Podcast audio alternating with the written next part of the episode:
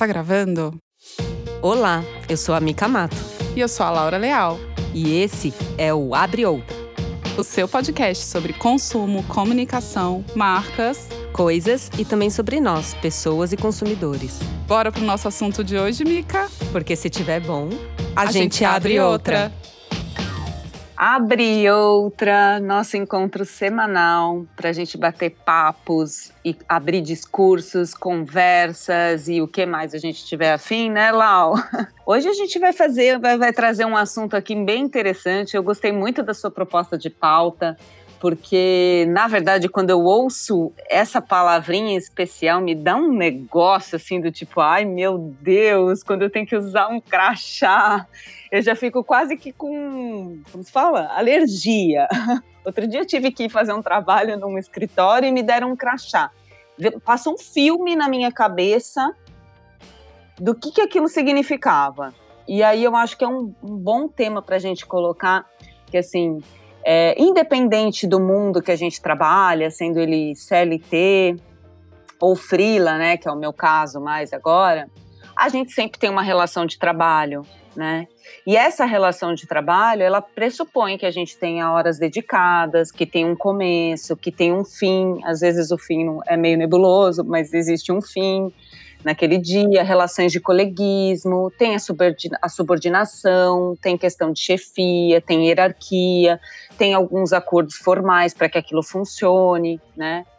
Porém, se a gente for é, olhar para a nossa vida, ela tem um limite, né? A gente vive um ano, 365 dias do ano, a gente tem aí um limite de horas nesse mês e determinou-se em dado época do ano, ou aqui no Brasil, em países são diferentes, que a gente tem aí, teoricamente, mais ou menos 220 horas mensais, né, por os acordos de trabalhos mais formais.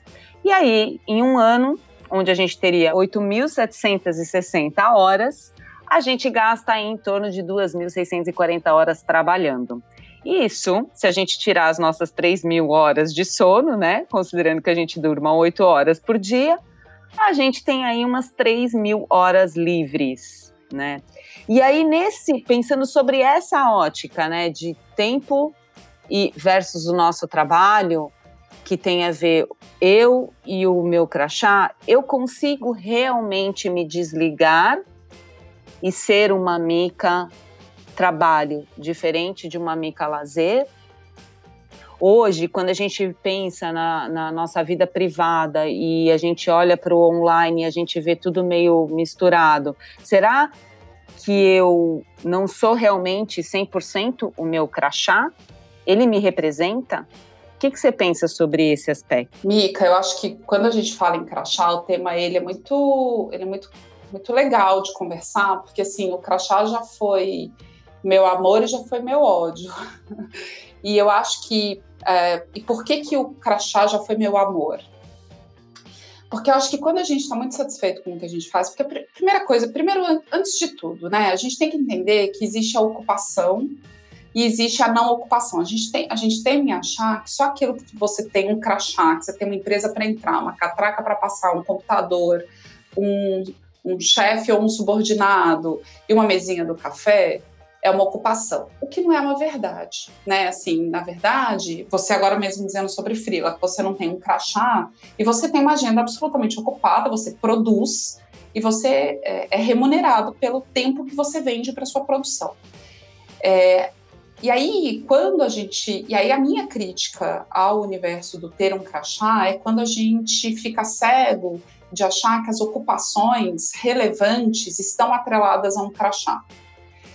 Então, eu vou começar dizendo do meu, meu caso de amor com crachá. O meu caso de amor com crachá é quando você consegue entrar dentro de uma corporação e, portanto, você tem um crachá, e que aquele tamanho de corporação permite que você faça coisas incríveis que você não faria sozinho. E eu já experimentei isso muitas vezes, trabalhando com marcas grandes e legais, assim, de alta amplitude, que investiam muito dinheiro, que inovavam, que falavam com o consumidor.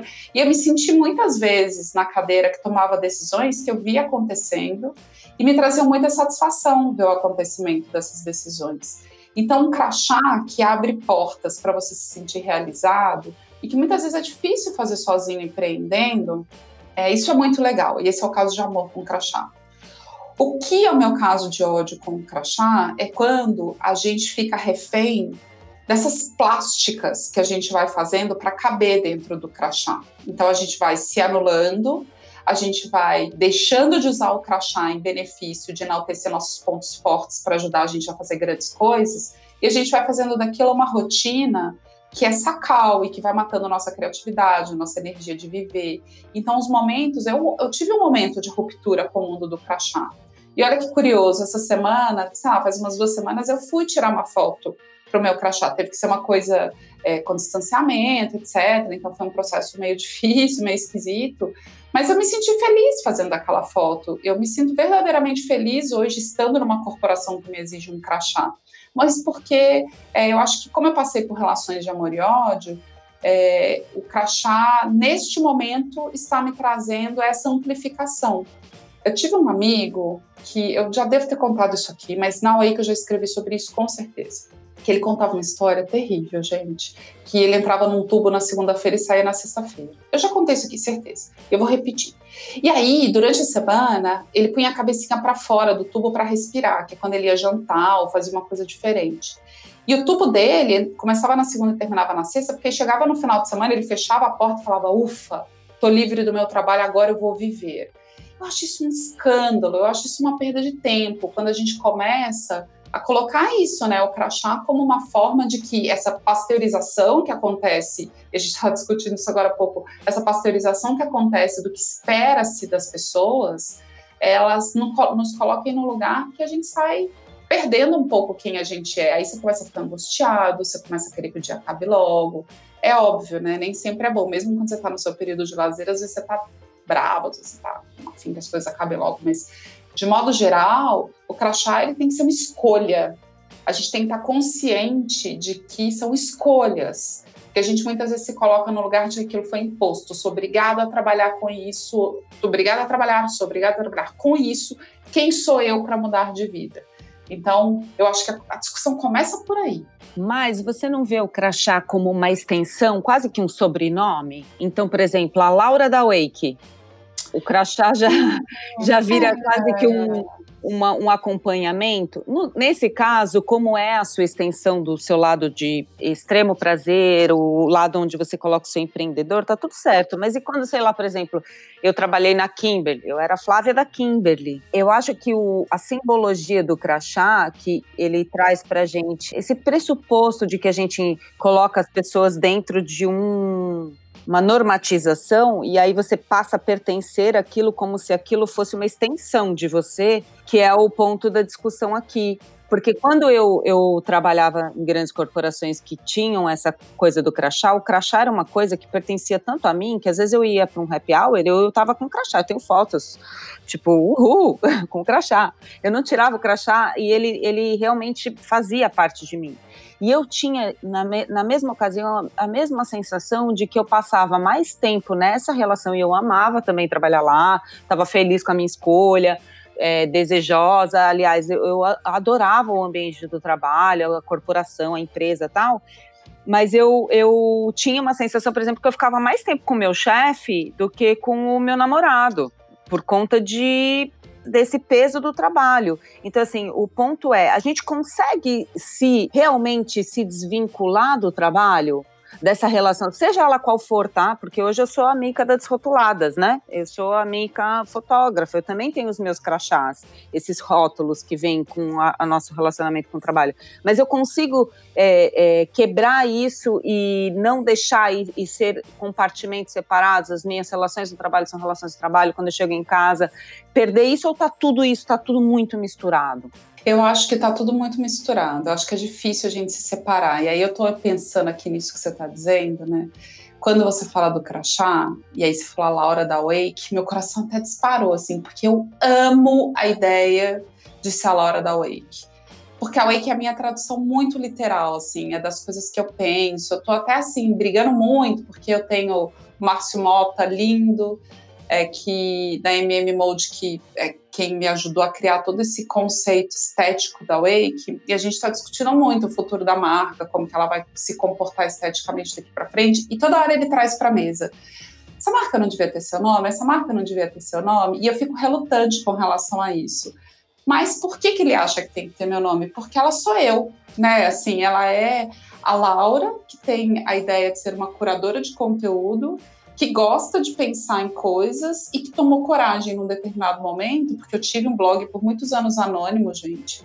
E, e, em determinado momento eu consegui migrar o meu blog para um lugar que tinha a minha cara, que tinha as minhas fotos feitas pela linda Mika Mata, hum, e, e que falava o que eu pensava. Então, assim, eu acho maravilhoso que o crachá a gente não se dissocie dele, mas o que eu fico questionando é o quanto isso é popular. Quantas pessoas conseguem fazer essa unificação do crachá com as pessoas que elas são? Eu adoro me apresentar como uma curadora de conteúdo. Se isso é bom, se isso é ruim, se eu sou competente ou não, isso é um outro tema.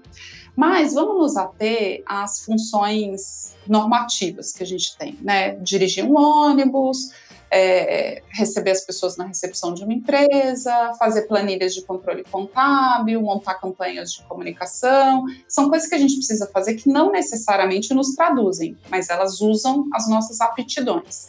Aí é que eu entro no tema de o quanto é, a gente pode se sabotar para entrar nesse nível de trabalho que a gente. Das duas, uma, né? Ou a gente abraça tanto aquilo que a gente esquece que o resto do mundo existe, a gente esquece do casamento, dos filhos, do esporte, vai só fazer aquilo. E você pode viver feliz assim para sempre, mas desconheço a grande maioria das pessoas que eu conheço que chegou lá nos seus 60 anos e olhou para trás e falou: eu podia ter me dedicado um pouco mais a outras coisas também. É, 100% das pessoas que eu conheço que chegaram nesse tempo. Ou a gente pode entrar num outro lado, que é o enquanto está trabalhando já detestar o que faz, porque sente que o crachá cobra muito caro. O que eu acho que a gente, eu e você, estamos dando muita sorte nessa nossa veia empreendedora, embora qualquer um que me buscar aí no LinkedIn vai ver que eu não sou só a Wake, né, porque tem boleto para pagar, eu sou muito feliz com todas as coisas que eu faço. É, a nossa sorte é que a nossa geração, quando a gente começou a trabalhar e nos últimos anos, a gente era muito reconhecido pelo crachá. Então, assim, você, você se formou em quê? Ah, me formei ou engenharia, ou ciências humanas, ou direito, ou administração, né? Assim, era isso, todo mundo entendia, tinha uma determinada gama de faculdades, e era isso. E onde você trabalha? Esperava-se, nossos pais nos projetavam para isso, né? Eu sou a é, Mica, eu sou a Flávia da Kimberly, eu sou a Laura da Havaianas, e a gente era essas pessoas que estavam trabalhando em empresas que todo mundo conhecia, e você, de preferência, tinha que ter um cargo de gerente, né? Você vai para o supervisor, você vai para o gerente, você vai para o diretor, você vai para o vice-presidente, uau, você chegou lá. Hoje isso mudou, né? As novas gerações, elas estão, primeiro, elas não necessariamente se formam é, na sua graduação, é uma questão linear né? A gente tem o advogado que vai para gastronomia, você tem o administrador que vai falar de data science, é, e assim vai. E depois disso, as pessoas estão muito mais abertas a trabalhar com novas marcas, novos projetos. E o mundo está uma coxa de retalhos de iniciativas e oportunidades. Então, o cara às vezes está trabalhando numa startup que tem um aporte gigante, que está ganhando muito dinheiro, mas não necessariamente é uma marca de varejo que todo mundo conhece. E ele está lá dentro desenvolvendo um trabalho fantástico. E ele não está mais interessado, ah, então eu estou na Unilever. Às vezes o cara está numa startup totalmente é, sem marca, sem cair para o mercado. E, por outro lado, muito mais aberto a dizer que ele não é um só. Né? Então, eu sou marqueteiro, eu também tenho banda, profissional, eu também faço edição de som nas horas vagas, eu também ganho como frila para editar livros e assim vai. Então, eu acho que a relação com o crachá se renovou muito nos últimos anos e isso é muito legal, porque isso abre oportunidade para o protagonismo da decisão das pessoas e faz uma relação com o crachá muito mais saudável do que há 10 anos atrás, que a gente se dedicava a não perder aquele crachá como se aquilo fosse um pedaço, fosse um rim. Né? Eu não posso perder meu crachá. O que será de mim se eu tiver que ser só um empreendedor? E a gente olhava de forma é diferente da forma que as pessoas olham hoje. Então, acho que o mundo hoje é muito mais fértil para a gente ter uma relação saudável e deixar de ser só nosso crachá. Que, que você acha? É, quando você fala é, sobre essa ótica, eu acho que sim, que tem uma, uma questão histórica interessante em relação à conquista do crachá, que foi pra gente, que talvez seja um pouco diferente.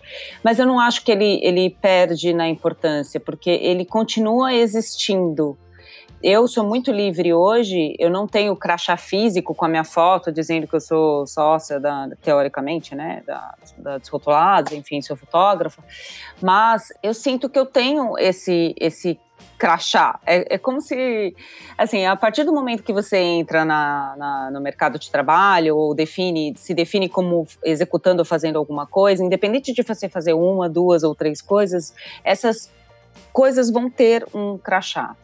E aí o ponto é que, assim, é, o quanto isso é, é possível não existir. É possível não, não ter esse vínculo? É possível a gente não ter esse crachá? Não ser identificado? Qual é o benefício de se ter um crachá? Eu acho fundamental ser identificado. Eu só acho que a gente ainda está anos luz de entender quais são as. Isso passa por valorizar as funções. Hoje é aniversário da minha tia. Uma tia que para mim é uma segunda mãe. Ela é maravilhosa e ela nunca sentou atrás de um computador para trabalhar. Né? Ela é a boa e velha dona de casa. Só que ela é uma centralização da nossa família de uma forma que hoje, como mãe, também dona de casa, além de todas as outras coisas, esposa, etc., eu vejo quanto é difícil você construir valores dentro de família. Então vamos pegar isso como exemplo. Né, assim, não existe um crachá hoje para dona de casa. Acho que a gente pode ter colocado crachá para o freelancer, a gente pode ter colocado crachá para o autônomo, para o. Nossa, freelancer e autônomo, foi redundante, né? É, para o empreendedor, né? para o fotógrafo que ganhou uma notoriedade de profissão assim incrível nos últimos anos. Eu que gosto de escrever, se eu tivesse muito dinheiro e não precisasse pagar nenhum boleto, eu ia ficar atrás da minha mesa escrevendo. Eu tenho tema para 8, 10 horas por dia e eu ia fazer disso o meu crachá esse tempo inteiro. E eu ia me preencher. Mas eu acho que ainda tem atividades onde a gente não conseguiu imprimir esse crachá, né? Eu acho que a gente ainda faz muito juízo de valor é, e acho que a gente ainda, a sociedade ainda vai evoluir nessa definição de, de conseguir colocar as importâncias nas atividades. Isso já começou com isso que eu falei, né? De que a gente hoje tem, a gente desconhece muitas das profissões que as pessoas exercem. A gente mesmo que tem filhos em idade escolar, a gente escuta quantas palestras, né, que a profissão que nossos filhos terão não foi inventada ainda. E a gente sabe que esse modelo de aceleração de desenvolvimento humano, é, de tecnologias e de inovação, vai fazer com que a gente se apegue cada vez menos às nossas tarefas atuais. O fato é que todo mundo precisa de uma ocupação. É, a maior, o maior medo que eu tive quando eu fui demitida e saí de uma grande corporação foi o de perder um pedaço de mim. E ao mesmo tempo, a maior maravilha que eu encontrei quando eu fui demitida foi entender que eu era uma pessoa muito inteira e que eu tinha muita capacidade de levar esta pessoa que eu sou para outros negócios. O trabalho não me definia, ele só me amplificava. Então estava tudo bem, eu tinha saído daquele amplificador e eu ia ou construir um novo amplificador ou iria para outro. Mas eu acho que a gente acaba se confundindo e colocando nas nossas atividades o nosso único fim. E deveria ser o contrário, as nossas atividades deveriam ser uma expressão da nossa capacidade individual, que foi sendo construída com o nosso repertório, com as nossas relações, com o nosso estudo. A gente não deveria ter preguiça de parar de, de, de estudar, de se aprofundar, de conversar, de ter empatia, de é, ter conversa verdadeira. Tem um estudo muito legal do GNT, que é o Meia Palavra, também vou colocar o link para a gente poder, quem quiser ver, que ele é transformador em tempos de entender o que é um diálogo real. E a maioria das pessoas não está muito interessada. Então, o, o, o crachá, à medida que ele vai dando poder e ele vai pondo um escudo, eu acho que ele coloca a gente nessa armadilha de parar de ser quem a gente é, de ter tudo isso dentro da gente para tê-lo como uma expressão. Muitas vezes ele começa a nos definir, sabe?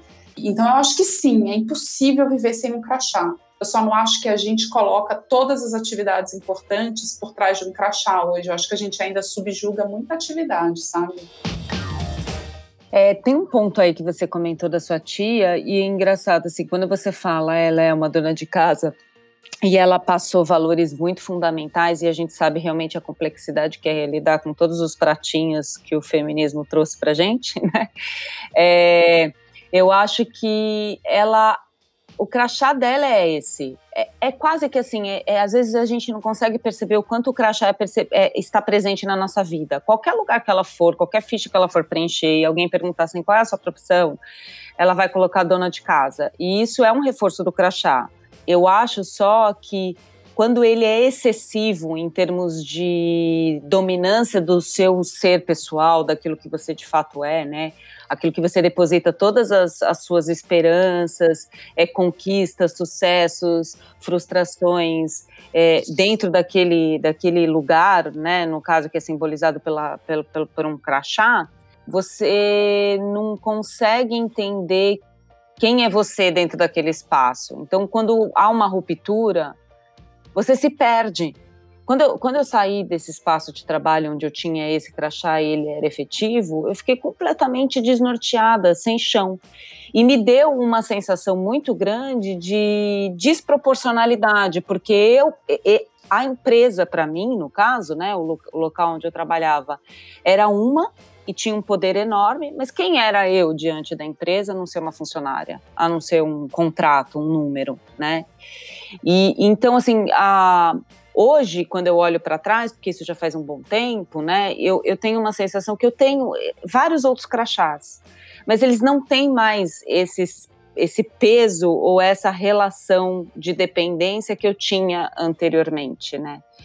E e eu me sinto tranquila com isso hoje. Apesar de quando eu tenho, ter que usar um, tenho que usar um crachá mesmo, chego num prédio, tenho que pegar um crachá, aquilo me dá um desconforto ou me remete tais coisas. Hoje eu tenho muita tranquilidade em assumir é, essa posição. É, o que eu acho só é que assim a gente levou para o crachá uma questão né, de relação de trabalho e pagar conta e boleto, que no final das contas, quando a gente pensa na relação de trabalho, independente de você ser empreendedor, freelancer, CLT e tal, ele, ele pesa, né? Ele, ele te ele, ele traz essa responsabilidade para você no final. Porque senão, óbvio, você seria awake 100% do tempo, por mais que você goste da outra sua posição. Então, o crachá, ele vem muito vinculado com essa relação do trabalho. E a relação do trabalho pressupõe, né, no caso, que a gente tenha recurso financeiro ou receba ao final daquilo para que a gente mantenha a nossa vida. Sem dúvida, eu não tenho nada contra as convenções sociais de expressão, né? O crachá, o lugar que eu trabalho, o lugar onde eu moro, com quem eu sou casada, se eu tenho filhos ou não, a cor do meu cabelo, porque se eu decido não pintar o cabelo e mantenho branco, isso diz sobre mim. Se eu decido trabalhar numa ONG, ou se eu decido trabalhar numa empresa de bebidas, isso diz sobre mim. O que eu sou contra é essas coisas dizerem tudo sobre a gente e que o crachá vire um escudo da nossa relação com as outras pessoas.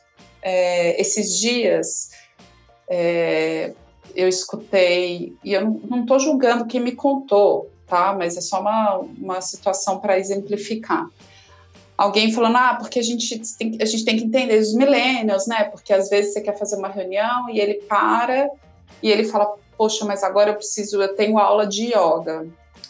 E aí eu me pego na seguinte situação.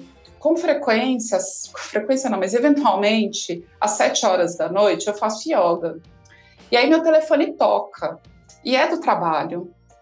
E eu falo, poxa, eu não posso parar a prática, porque ela é muito vital para mim, é um momento de reflexão, de meditação. Depois eu ligo, mas eu não falo, ai, desculpa, eu não te atendi porque eu estava fazendo yoga. Nessa hora eu me coloco numa situação em que muitos da nova geração não se colocam, porque eu coloco o crachá acima do fato de ele ser uma das variáveis que me compõem e que ocupa um espaço igualmente importante. A gente ainda tem e conforme o poder vai sendo acrescido nas nossas atividades, eu acho que a gente vai se colocando numa situação de sobrepor o crachá a muita coisa e ele vai pesando. É a hora que eu acho que vai ficando complicado. Enquanto eu olho para as pessoas que falam Hoje eu não posso, porque eu vou cuidar do meu filho. Hoje eu não posso, porque agora eu estou fazendo uma aula de yoga.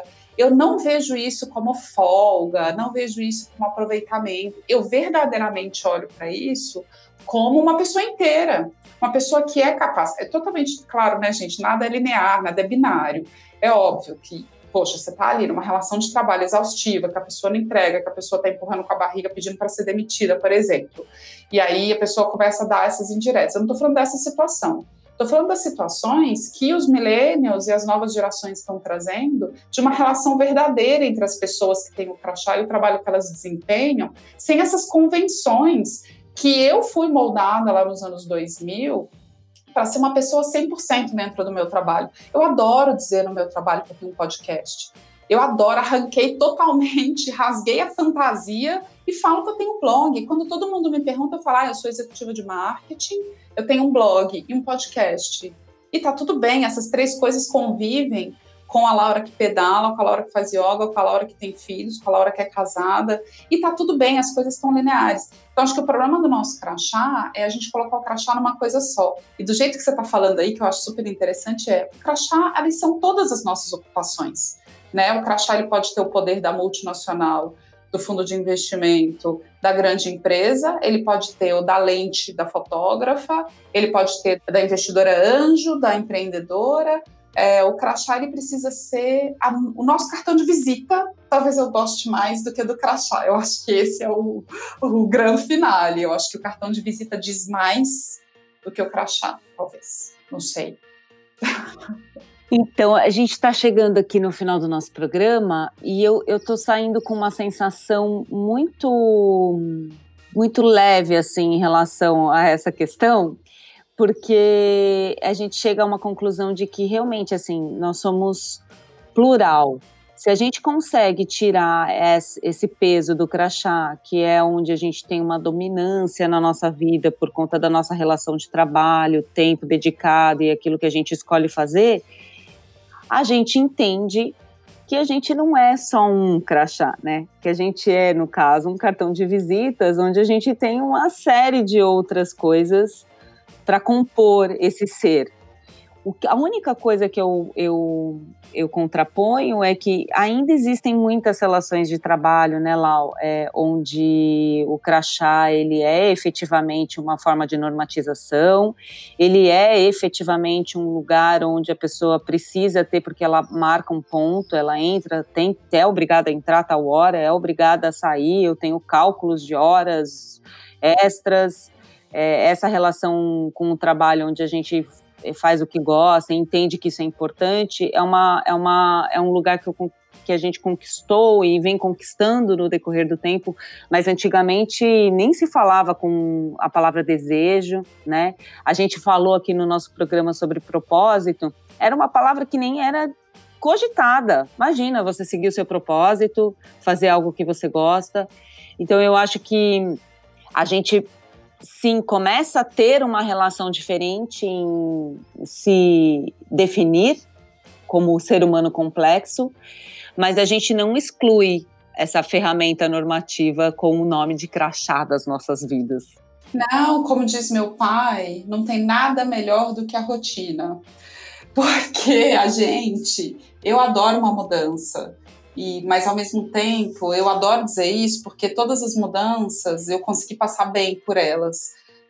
Mas as mudanças, elas são uma caixinha de surpresa, pode ser bom, pode ser ruim, a gente sabe que tem um monte de coisa ali por trás, a gente pode sofrer muito. E querendo ou não, a rotina é essa nossa forma da gente fingir que a gente tem controle sobre as coisas, e isso deixa a gente tranquilo para usar a nossa criatividade para passar da ansiedade e ir para a produção.